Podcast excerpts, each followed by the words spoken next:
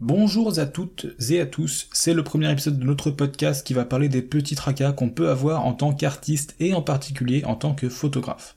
Mais si vous êtes écrivain, musicien, entrepreneur ou créatif en général, voire curieux, ne partez pas car finalement ce podcast donne des pistes de réflexion ou des conseils qui seront utiles à beaucoup d'entre vous. Le sujet de ce premier épisode est justement assez général car je voudrais parler d'inspiration et de blocage de l'artiste. Commençons par une question. Est-ce normal? Et ensuite, on va se demander comment s'en sortir.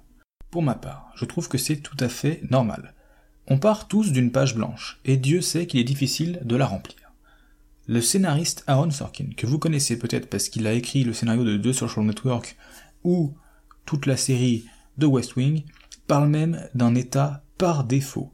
Si vous avez une vision romantique de l'artiste en mode Schtroumpf poète, préparez-vous à un missile envoyé par la réalité un livre très sympathique qui s'intitule The War of Art ou La guerre de l'art en français, écrit par Stephen Pressfield, donne une piste très séduisante. Il introduit la notion de résistance. En gros, la résistance est une force extrêmement puissante qui vous pousse à ne pas faire ce que vous voulez. C'est le Rubicon qui vous empêche de quitter votre job pour réaliser votre rêve. C'est le ça nécessiterait trop de travail ça n'a que peu de chances de marcher, qu'on peut se dire. Ou encore le je vais le faire, mais demain.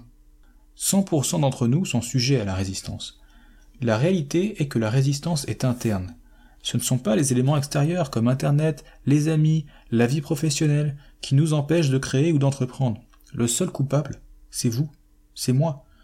Comment briser alors cette résistance? Eh bien c'est la question à 2000 dollars. D'abord, apprivoisez-la. Lorsque vous la sentez, c'est que vous êtes sur la bonne voie, et que vous avez besoin de réaliser ce projet. Revenons à Steven Pressfield. Celui-ci nous parle d'artistes amateurs et d'artistes pros. Être un artiste amateur ne veut pas dire qu'on est moins bon du tout. Être un artiste amateur, c'est ne pas avoir la capacité d'être créatif régulièrement. Prenons pour exemple George R. R. Martin, qui est en train d'écrire Le Trône de Fer, qui nous a donné la série Game of Thrones, c'est un écrivain génial, on est tous d'accord, mais plutôt du genre à écrire un chapitre tous les deux mois. À côté, Stephen King, lui, il écrit six pages par jour. Martin, c'est un amateur et King un pro. Mais quel est son secret? Ou plutôt, quel est le secret des artistes pros En réalité, ce n'est pas écrire, prendre des photos, peindre, ou que sais-je encore, qui est difficile. La vraie difficulté est de s'asseoir pour le faire. Pour toujours citer Preston, l'amateur attend l'inspiration, et le pro sait qu'elle viendra après qu'il a commencé. C'est un peu comme à la fac. Parlons un peu de moi. En première année, je n'arrivais pas à écrire sur mes copies de partiels. Je faisais trois pages, voire une copie double. C'est pas parce que je ne savais pas, simplement je ne savais pas comment formuler en détail ce que je savais. J'ai toujours été très synthétique, bref, je n'arrivais pas. À force de le faire, de m'être trouvé une méthode de travail. En troisième année, bah, j'ai fini par, euh, par écrire beaucoup plus. C'est donc toujours pareil, que ce soit pour faire son shopping ou écrire un livre, l'appétit vient en mangeant. Ce qui est aussi important, de ne surtout pas se fixer des attentes. Lorsque vous créez, faites quelque chose qui vous plaît. Arrêtez d'être le nez sur les chiffres. Le succès y viendra ou il viendra pas. Mais il faut continuer. Sinon, la résistance, elle vous fera abandonnez. Lorsque votre travail sera ensuite critiqué, acceptez la critique et continuez froidement. Ne prenez jamais personnellement la critique. La résistance n'est jamais loin. Ne laissez jamais une critique vous faire dire à vous-même ce n'est pas pour moi, j'arrête. L'artiste pro sait qu'il vaut mieux être sur le terrain que spectateur, même s'il en est la risée. Lorsque vous terminez un projet, vous avez gagné la bataille contre cette résistance mais elle recommencera au prochain projet. Ça vous rappellera Sisyphe et son rocher. Mais la différence, c'est que c'est pas le rocher qui gagne contre un artiste professionnel, c'est le rocher qui se fait battre jour après jour.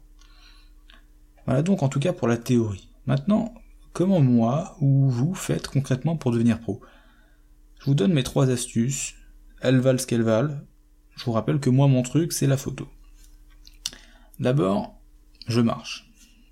Je parle pas d'aller faire une randonnée dans les Alpes, mais simplement faire le tour du pâté de maison. 15 minutes avant de se coucher, moi je suis plutôt du soir, je pars sans mon téléphone, et je, me, parle comme ça tout seul, comme un con, à 2 heures du matin. Comme il n'y a personne, je me fais un petit dialogue. Et voilà, ça me permet de tester mes idées ou mes théories.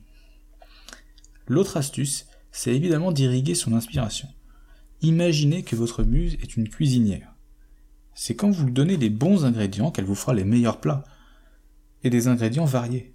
Ça veut dire que vous devez lire, regarder des films, faire des expériences en tout genre, bref, cultivez-vous. Vos créations seront toujours un mix de toutes ces choses, mais j'en parlerai en profondeur au prochain épisode. La dernière astuce que j'ai mise en place est toute récente. j'ai créé une page sur Tipeee, vous pouvez chercher Thomas Palmer, et ceux qui apprécient ce que je fais peuvent me faire des promesses de dons. Que je ne touche évidemment qu'à chaque fois que je termine un projet photo. Ça me force à la fois à penser à des choses originales, pas faire du cheap pour respecter mon audience, et, évidemment ça me motive et ça m'aide euh, financièrement à le réaliser. Voilà donc pour mes astuces. C'est la fin de cet épisode. Euh, donc si vous voulez m'envoyer des astuces, euh, je pourrais peut-être en parler à l'épisode d'après. En tout cas, je vous mets le lien du livre dans la description de l'épisode. La lecture en vaut la peine, je vous le garantis. Pensez à noter le, podcast si vous êtes sur iTunes, c'est extrêmement important. Euh, parlez-en au moins autour de vous, si ça vous a inspiré évidemment. Et nous, on se retrouve la semaine prochaine. Au revoir